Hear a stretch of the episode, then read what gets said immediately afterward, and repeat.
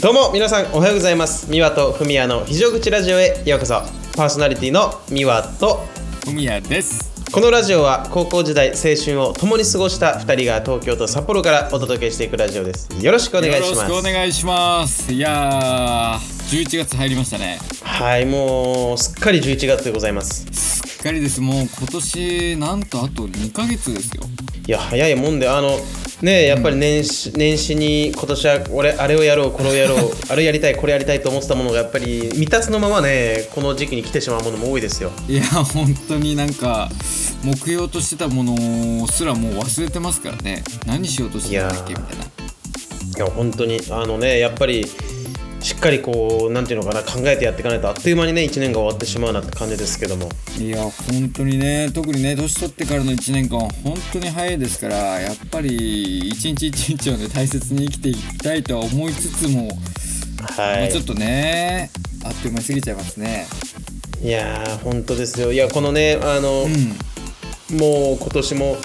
えーあと2ヶ月というか僕としてはまあフミヤさんはね早生まれですけど僕としてはもう、なんだ20代最後の、えー11月12月という感じになってきますのでいやいやいや最後の1年ですねそしたらねいやちょっとね、まあ、頑張って、えーやれることはやって20代のうちにやり残したこととかなんか、よく本とかでさ20代のうちにやなんか学んでおくべきこととか20代のうちにやっておくべきことみたいなとかあるけどもう今更読んでも遅いしなみたいなさそうですねいやでもまあもしかしたらあと60日ぐらいで達成できることあるかもしれないですから いやーまあねこう30になるということで、まあ、次は30という、ね節目からまた考えてやっていきたいですけどいやそうですよまあ今週はなんかね、まあ、やっぱり一日一日が早いってのもあってうん、うん、いなんか1週間のスパンもすごい早いじゃないですかや早いですよ本当にでなんかね今週は特になんかすごい早くてはいはいはいあんまりその先週強烈なバンジーみたいなその記憶があるんでなんうかすごいインパクト残ってるんですけど、今週はね結構なんかまろやかな1週間で一瞬で終わっちゃったんですよね、おおなるほどそうだからまあ ちょっとこれといったなんかあそうですね僕の今週の一行日記なんですけどそしたらいいですかうんうんあのハロウィンあったじゃないですかはいはいはいでちょうどねちょうどでもないですけど10月30日日曜日にうんうんあの札幌駅の方にちょうど用事があって行ったんですよはいはい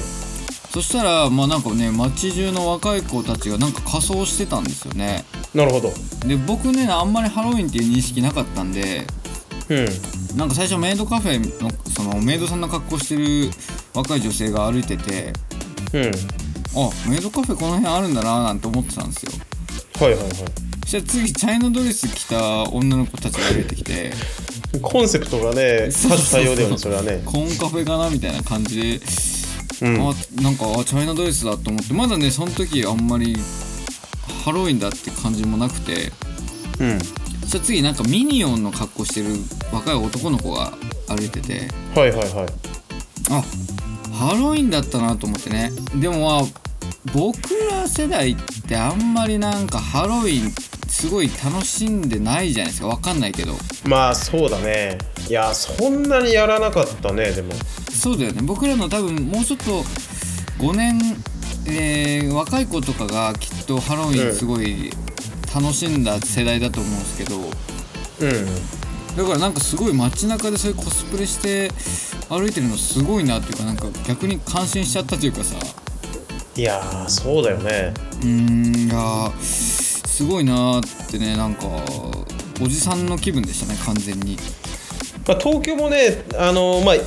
いましてその、えー僕がね、まあ、いわゆる渋谷ハロウィンとか、その渋谷の方までは出てなかったのでちょっとねその怖いよまあ、ね一番多いところはね分かんなかったけど電車とかに、うんまあ、やっぱり女の人とかでねなんか耳つけたりとか。はいはいはいしてる人とかあとなんか派手な格好してる人がいたんですけどこれがコスプレなのか私服なのかちょっと分かんないというか、あ うなるほ何人どかいましたけどはいはいはいいやーでもねやっぱりすごいですよね文化としてすごい根付いてきてるというかさいやーまあねまあちょっと韓国でねこういあの大きい事件ありましたけど、んまあ変わらずなんかハロウィンを楽しんでる方はいた印象ですよ。いやすごいですよねでもまあ僕中でもねあのツイッターで結構トレンドに入るあの、地味ハロウィンっていうのが結構好きでねはいはいはい。あのなんかすごい街中にいるけど改めてうこう注目してみると面白いみたいな、なんかね人をコスプレしてたりするんですけど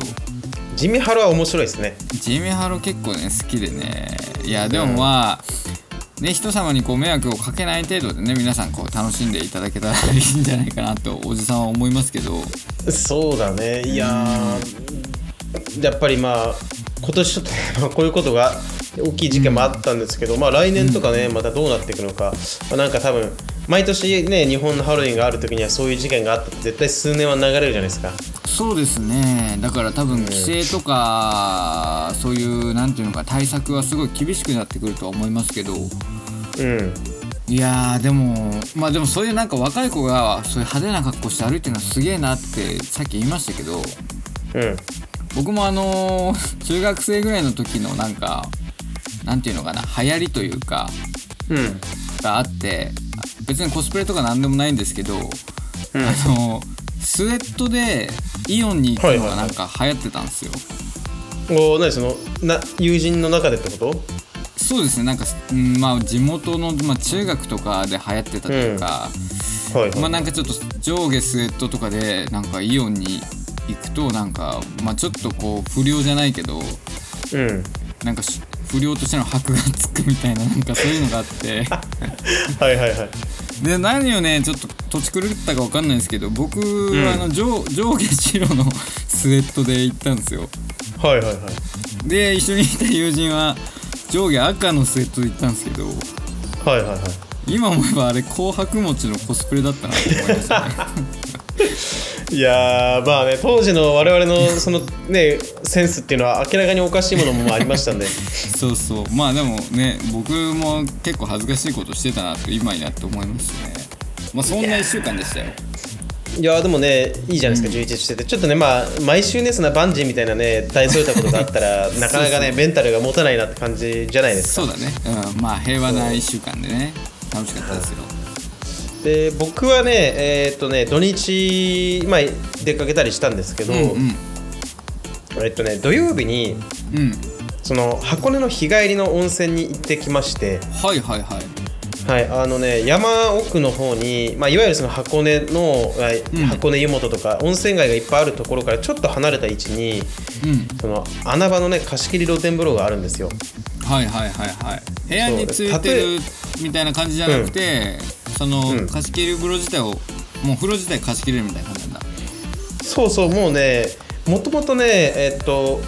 ちっちゃいそのなんていうのか病院みたいな、まああうんのなんか別にホラーとかでは全くなくてその昔のはいいわゆるなんかレトロなさ、あのうんもう何十年も昔の病院を改装して作った、まあ、レトロな大正っぽい見た目の建物がわあ大正時素代的敵な素敵ですねそうでそこに露天風呂がついていてもう窓はもうね、なくてさ要はもう森がバーって見える状態の露天風呂がついてるんですけど、はいはいはいで箱根って大体温泉その貸し切りの露天風呂行くと、まあ、1時間で4000とか、えーまあ、5000とかね、たまあ、2時間でか2時間で1時間でねほんと34000とかするとこもあるし結構高いんですよ、うんうん貸し切り露天風呂って。ああそっかあんまり使ったことないからなうんそうそうそうでね他のとこ結構高いんですけどそこはめちゃくちゃロケーションいいのに1時間1500円で借りれるんですよ。えー、すごいね安いねそうだから他のとこに比べたらさ全然ね貸し切りで使えて1人1500円でめちゃくちゃ安いじゃないですかいや本当そうだねなんでだって銭湯2回分ぐらいですもんねそうそうで、あのね他のとこだったら例えば入場料かかった上にあの貸し切りのお金かかったりとかあとはああはいはいはいそう通常の入浴料プラスとかって結構あるんですけどそうだよねもうそこは本当温泉だけで入れるんでめちゃくちゃねよくてそれ、まあ、入るために東京から、えーいわゆるロマンスカーって聞いたことありますかね、えー、わかんない電車電車とかじゃないですかそうあのね小田急小田急が出してるその、まあ、ロマンスカーっていうなんていうのかな座席がね、はいはい新幹線みたいな感じの、はいはいはいはいはいまあ、特急の列車なんですけどあ列車なんだそうそれに乗って、えーロマンスカーで、まあ、箱根というか小田原まで行きまして、うんまあ、小田原っていう海のね側の町があるんですけどそこまで、まあ、朝からねビール1缶開けて、うん最あ高やのーそうビールとちょっと つまみでもね、つまみながらなんかシューマイとか買ってつまみながらほろ酔いで最うんそう向かいましてで小田原にねあの美中小田原っていうちょっとなんていうのかな、えー施設みたいなのがあってはいはいはいあの、まあ、京都みたいなんでレトロな街並みを再現したエリアとかもついてるような、まあ、ショッピングモールみたいなのがあるんですけど、うんうんうんそうそこのね一番上の階にねあの足湯が無料の足湯がついてるんですよ。はいはいはいそうでそこで海見ながら足湯を入って、まあ、ぼーっとしてから、えーまあ、そこから、ね、出てるバスに乗りましてその山の方の温泉まで向かって、あーだからちょっと前儀みたいな感じで足湯でまず高めてからみたいなねそうそうそう、はいはいはいであの温泉行って、まあ、堪能しまして、でねいろいろその後その箱根の方とかいろいろぐるぐるしたりでお土産見たりとかいろいろしながら、また結局夕方にその小田原っていうところに戻ってきましてはいはいはいはいでそこで夜あの結構ね昔からあるようなすげえうまい居酒屋でちょっとね軽く一杯だけ飲んで帰ってきましたいやーいいじゃないですか贅沢してまそうすねそうそうすごいねだから本当温泉の料金がね安くなったことによって結構コスパよく過ごすことができてまあ確かになんかその貸し切り露天風呂って聞くとやっぱ結構なんか高そうなイメージがあるからそうそうそうそううんそう考えたらでもすごいいいねなんか気軽に楽しめてねそうだからねまた、まあ、交通費はちょっとねかさむんですけどでも、まあ、それにしてもその金額で入れるんだったらまたちょっと行きたいなと思っていやもうあれなんですか本当に温泉なんですかそのおお風呂銭湯みたいな感じじゃなくて温泉なのかな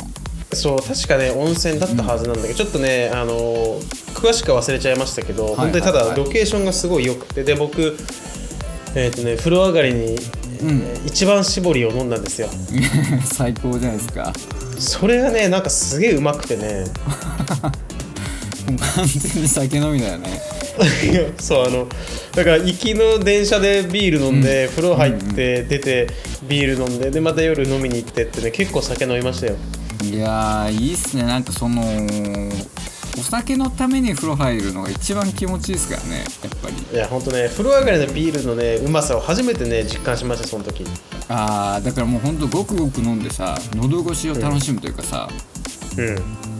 あの爽快感ねまあ昔はコーヒー牛乳とかさあの瓶のうんやつ飲んで美味しいと思ってましたけどやっぱ大人になりましたよ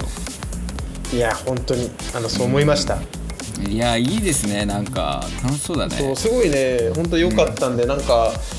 そうだねちょっとまたね機会があればそこに行ってみたいし、まあ、他のねあの、露天風呂とかもいろいろ行ってみたいんですけどなんかどうもそのロケーションとコスパの良さを考えるとちょっとまた行きたいなっていうなるほどまあ今度僕ら2人でちょっと貸し切ってやりますか貸し切り露天いい風です呂よ行お風呂きますかお風呂ラジオやりましょうお風呂ラジオいいっすねでもまあ楽しそうだよね男男旅もいいっすよねそういうねそうそうそうそういやちょっとねまた行きたいなとまあ土曜日がそんな感じで日曜日はねあの普通に久しぶりに2ヶ月半ぶりぐらいに美容室に行ってちょっと髪の毛整えてきたらすごいスッキリしたっていう、いやー、そっかでもみはだから結構髪伸びてたんだねじゃあ3ヶ月ぶりとかってなってねそうそう2ヶ月半か3ヶ月ぶりぐらいに切りましたけど結構ねもう伸びててでもざっくり切ってあの刈り上げたりしてねまあすっきりしたなって感じですよなるほどいやーそうかまあね本当になんかそっちは楽しむなんていうかなまあ北海道ももちろんねいっぱい楽しむとかありますけどうんやっぱ東京方面はなんか幅が広くていいっすね楽しめる幅がまあそうだねでもやっぱちょっとね、あの各施設とかもそうですけどやっぱ値段がちょっと高いっていうのはね、あの本当にお財布への負担はでかいけどまあやれることは多いですからねそうだねやっぱ夢の街ですね東京は本当ね、ぜひいつかあの遊びに来ていただいてということで、えーっとね、そうね、まあそんな感じですよ、なるほ こど、のね、 1週間はいやいやでもまあこうやってねおじさん2人のこう1週間をね楽しみに、まうんあの待ってる方たちもいっぱいいると思うんでね多分おじさんの1週間フェチもね、数多くこのラジオのリスナーには存在してるはずなんで、いやーそうですいやでもねその時事ネタガチ勢の方たちはもう多分離れちゃったと思うんで、まあねちょっといろ んないいろんなちょっと取捨選択をしながらラジオを撮ってますけどいやー、そうですよ、だから我々のね、ダメなところというと、やっぱり時事ネタを捨てたところですかそうですやっぱり知事ネタガチ勢というねコアなファンを捨ててしまったんですけどまあねそんな感じで今週のテーマいきますかはい、えー自分のダメだと思うとこ ろまあ、ねやっぱり30年生きてきたわけですから、うんやっぱり自分のダメなところって自分でもう自覚してるわけじゃないですかまあいっぱいありますからねやっぱそうそうまあ中でもねやっぱ克服できたこともあるでしょうしダメだと思いながらも生きてるところってあると思うんですけどりうんどうですか僕はね自分のダメなところほんとめちゃめちゃありますけどうん中でもねやっぱりあのー最近特に思うのがうん酒癖がねめちゃめちゃ悪いんですよああ酔ったらってことそうですね酔ったらもうほんと本当にね年々ちょっと酒癖悪くなってるんでうんまあダメなところって自覚しててもでも酒飲んじゃったらもう理性吹っ飛んじゃうんではいはいはいあの制限するまあその対策するってなったらもう酒を飲まないしかないですけどいや何そのでもまあテーブルの上でうんこするとかそういうことしてるわけじゃないもん ねしてんのかそういでうことすしてねんだ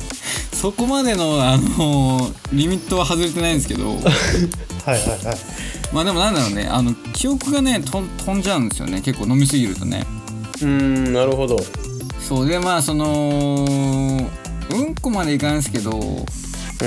まあ友達の家でおねしょしちゃったりとかねそういうことも結構ありましたしはいはいはいああなんか言ってたっけ前そうそうそう友達、同棲してるねカップルのその友達ん家でおしっこ漏らしちゃったりとかもある,、あるし。もうおむつ履いた方がいいべそ れそうそうそうでまあだからなんだろうなこう次の日起きたらうんあれ俺何してたっけみたいなことが結構最近ザラにあってねああそれ怖いねそうそうそうだから無意識のうちにもしかしたらねその外で出回ってなんかその辺でうんこしたりとかさもう本当記憶にないだけであるかもしれないですからうんまあそれがねやっぱ怖いっていうのとねやっぱそんなんなんていうのかなお酒とかもそうですけどはいはいはい結構なんかその嗜好品まあタバコとかアルコールとかそういうのにね結構依存しちゃいがちなんですよね僕ああなるほどねそうそうだからもうね結構お酒ももううんマストな体になってしまったしう、まあタバコももうずっとやめれないっていうのもあってそういうなんかのをねダメだなと思ってはいるんですけどねなかなんかうんうんやめれないですよね、いや難しいよねなんかその嗜好品っていうところはさだからそれこそね、僕のダメだなと思うところも、そのまあえっとまあ、内面的なねあの、うん悪いところなんていっぱいありますけど、まあ、ちょっとねそれはヘビーなんで あのまあそれぞれ皆さん持ち合わせてると思うんですけどそうだねうん、うん、そのまあラジオで明るく語るような内容で言うとやっぱりね僕もねその嗜好品っていうところで言うと甘いもの好きすぎるし、はいはいはいはいあとはねマジでここ45年ぐらいね水よりコカ・コーラゼロを飲んでるっていう異常事態が起きてるんです よずっと水水よりコカ・コーラゼロいけるもんなんだいやガチで、うん、と水とか全く純粋な水を全く飲まずにあの、はいはい最近はちょっとねあのコーラ飲む量減らしてますけどうんそのコカ・コーラゼロって、まあ、糖分が入ってるわけじゃないんで別に太ることはないんですけど、多分まあ、はいはい体によくはないと思うんですよねどうなんだろうねでもまあ何入ってるかそのなんていうか細部までっていうか具体的に分かんないもんね、そうただ、でも全く一日朝から晩まで水飲まずにコーラ 3,、3リットルぐらい飲む人が結構ね今はねへ減りましたけど前ざはいざらにあったんですよ、あはいはい、そはうい、それってやばいんじゃないのかなと思ってまあでもそうだね健康的にまあ水の方が絶対健康ではあるけどうんまあでもなんかその砂糖とか入ってないから意外と大丈夫な気もするけどねまあねなんか着色料とかで気がついたら内臓真っ黒とかになってなければいいなってうーんまあそうだねなんかそまあ僕ら小学生ぐらいの時とかさう、うん、はいあのコーラ飲んだら歯が溶けるとかさはいはなんかそういう風に言われて育ってる子とか周りにいましたけどいうん最近聞かないですよねそういうのどうなんだろうねいや聞かないよね昔はね僕も言われてましたよ、なんかい抜けた歯1日コーラに漬け込んだり翌日包丁でサクッて切れるってなんかよく 聞いたことがなんかあったんですけどまあ絶対そんなわけないんですけ どまあ、そうだから僕もやっぱりそのいわゆる嗜好品じゃないですか僕にとっての まあそうだねそうだよねそうだからなんか禁煙が難しいとかっていう人がいるけど、なんかね分かるんですよ気持ちその、まあ、タイミングが似ててさ例えば飯食った後とか,、なんか風呂上がった後とか、なんか一息ついた時とかって、タバコ吸いたくなるじゃないですか吸ってる人ってそうだねうんそうそんな感じで僕は脳裏にコーラ飲みてーってのが浮かんでくるんですよああだからそういう依存性があるかもしれないねもしかしたらそうだから結構ね、もうだから何でもだからコーラにかけてきたお金を今全部回収したらなんか結構贅沢旅行とか行けんじゃないですか ねいやでもねでもコンビニでまあジュースとかって買うじゃないですかうんまあ下手したら下手したらっていうか水とかもね僕結構買いますけどうんまあでも水もコーラもね100円ぐらいするわけですからなんか全然それは必要なあれだと思いますよ出費だとだと僕は思いますけどねいやーなんでいきなり悪魔のささやきをしてんだよってい感じやいでやすけど いやでもさ成分はね必要なわけですからうんなんか僕結構その片頭痛を起こしやすいんですけどはいはいはい例えば一日水飲まないでコーヒーだけしか飲まない時とかうん結構あるんですけどそういう時はあねあそうなんですかそうなんかやっぱりこう片頭痛っぽくなるんですよなんか頭が痛いといううかんなんか水分不足だなって体がなりますけど多分コカ・コーラゼロならねそうはならないと思うから多分大丈夫だと思いますよいやまあねだから、まあでもなんかやっぱりうんまあその嗜好品を我慢できないっていうところはやっぱ良くないのかなとか、まあまあまあそのそれ以外にもさうんそう一時期ねずっと我慢してましたけどやっぱ甘いものは大好きだしやっぱ食べ始めるとね、甘いものって永遠に食えちゃったりとかあ 僕はいひどい時とかこ黒糖をそのままボリボリ食ったりするんなるほどね、でそううんまあそ甘いもまあでのもを甘党だよね確かにそうだからなんかよく子供の時から、んうん糖尿病になるよとかってよく言われてましたけど、はいはいはい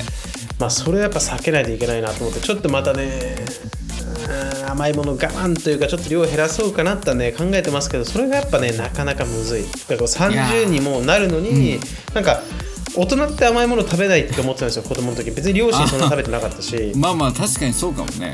そうだから大人って勝手に甘いものを離れていくもんだと思ってたんですけどむしろ逆だもんねやっぱ自分でお金とかさ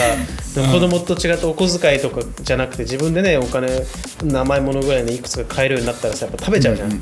まあそうだね贅沢できちゃうからねそうだからねえどっか コントロールしないとなと思いながらあまあでも確かに、まあ、自分のさ父ちゃんとかがさうん朝一起きてコカ・コーラゼロとか飲んでたらちょっと嫌だもんねなんか寝起きの一杯いやそうコねカ・コーラゼロと かいや見たことないもんな、親父がそんなん飲んでるのなんてまあまあでもねそうだねまあ水水はまあ健康的じゃないですかあそうだね水、まあ本当は水をね1日2リッター3リッターごくごく飲んだきゃいいと思うんですけど、まあね、まあ、なかなか水水はね別に、まあ、僕結構水好きなんですけどうんなんか逆にねその最近思うのがはいはいはい僕あんまり甘いのを食べない人なんですけどうん言ってますよねそうそうあの結構喉乾いてる時ってはいはいはいまあなんか水にお金払うのってなんかちょっともったいないじゃないですかまあ確かにねどうせだったらってねそうだけどなんか甘い飲み物飲んじゃったら逆に喉乾くしなってなるんですよああなるほどうそうで最近ねよく買うのがね炭酸水ーんそうなんか炭酸水だったら自分でその蛇口から出ないしなんか買わなきゃ飲めないから、はいはいはいしかも味もしないし喉も潤うからいいかなと、うん結構炭酸水買いがちなんですけどあ昨日ね僕もねあの、うんウィルキンソンのね、まあ、レモンの香りがついた炭酸水を買いましたよ、あああれぐらいだったらいいんじゃないですかコーラよコーラの次のステップとしてそうだねまああれはだって糖質ねとか糖分が全く入ってないただの炭酸水に香りがねついただけなんでそうそうそうそうあれ確かになんか代替のものとしてありかもしれないないやーいいと思いますよ爽快感も多分コーラとかよりも炭酸きついイメージ僕ら僕はありますけどねそどのうでしょうね炭酸水やっぱ炭酸強いねがっつりねあれねそうだよねうんであのなんかこうガブガブ飲んであの喉が痛いっていうか息できないみたいな時ってもうなんか 気持ちいいじゃないですかあれはいいよねそうまあねなんかそんな感じちょっとこういきなり水っていうよりかは炭酸水に移行しつつみたいなのいいんじゃないですかねまあ、確かにその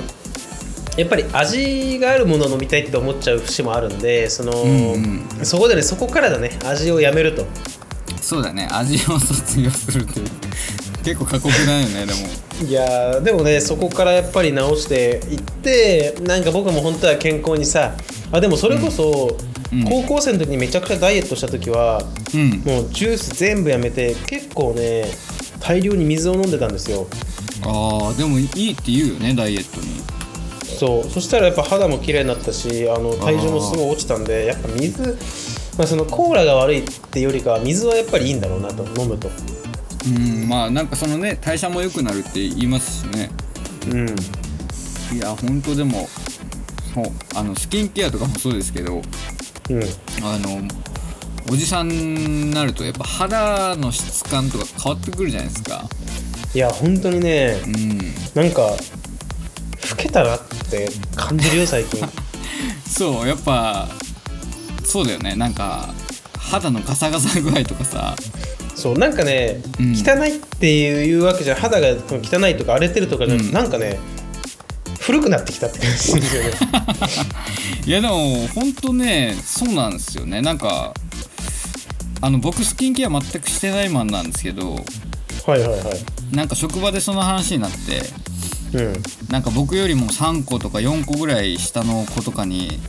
うん「あのー肌ってなんかケアしてますか?」って言われてうん「いや俺ボディーソープ顔面洗いじじいだからさ」って言ったら、まあ、結構受けたんでよかったんですけど、はいはいはいまあ、でもね僕ほんとずっとねボディーソープで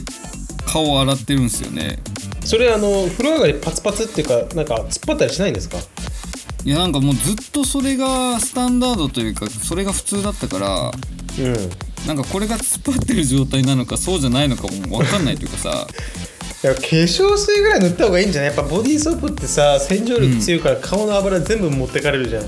あーまあでもそう言いますよねなんか必要最低限のなんか油は残しといた方がいいみたいなさ、いやじゃないとやっぱ肌枯れちゃうからねなんか乾燥してあー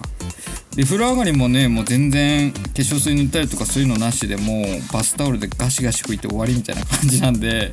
はいはいはいそれもダメなところですねいやあの嫁になんとかしなんかしなって言われてるんですけどうめんどくさくてねちょっとそうめんどくさがりなんですよねんいやまあわかりますよ本当に、あの僕もね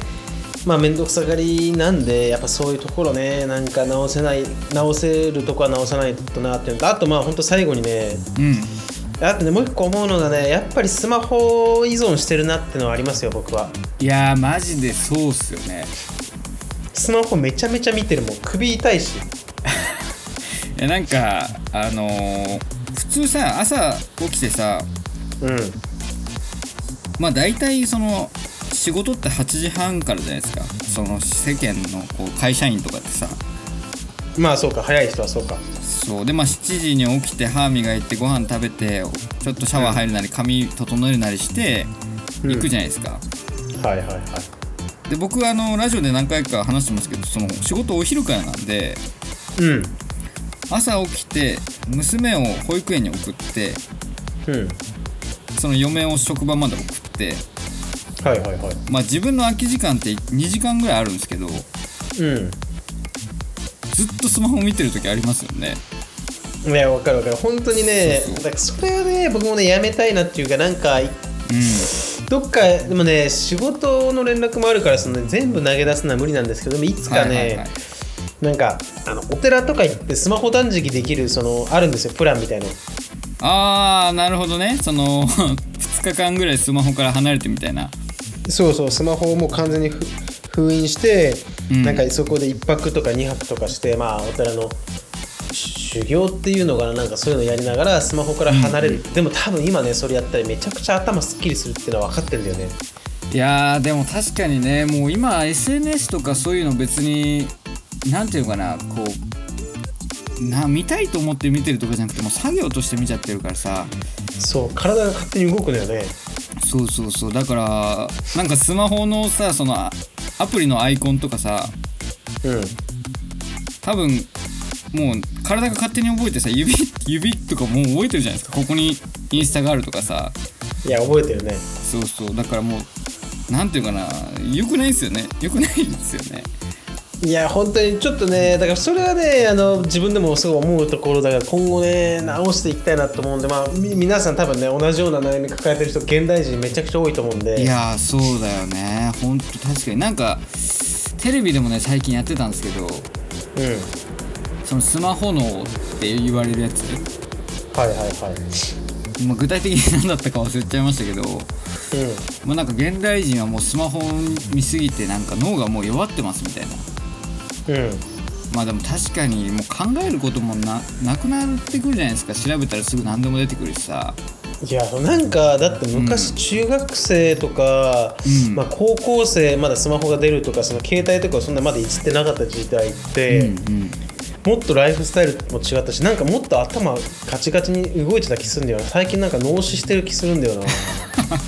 まあでも本当本当そうだよねなんか時間さえあればスマホ見てなんかショート動画無限に見てみたいなさうん良くないっすよねなんかもっと生きることというかなんかい生きてる実感をしてたような気がしますもんね若い時の方いやが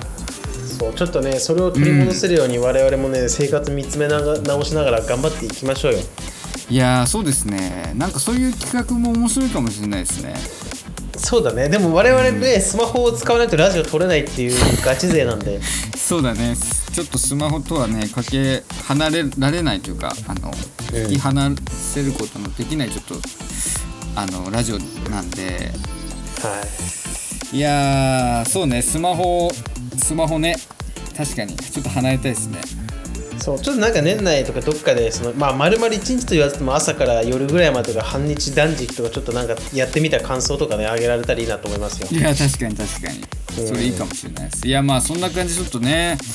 まあはい自分のダメだと思うところなんてまあや山ほどありますけどうんまあねちょっと改めて30前にこうダメだなと思ってるところをこう見つめ直して渋いダンディーな30代を目指していきましょうよはい、うん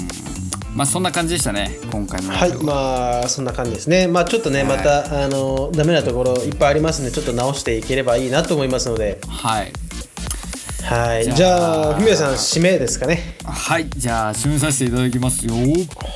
はい、えー、YouTube、インスタもやっております。いいね、フォロー、チャンネル登録よろしくお願いいたします。本日も最後まで聞いていただきありがとうございました。明日からまた1週間頑張りましょう。皆様にとっていい1週間になりますように。お送りいたしましたのは、みわとふみやでした。それでは皆様。それでは皆様いいっっててららっっししゃゃいまたねーまた来週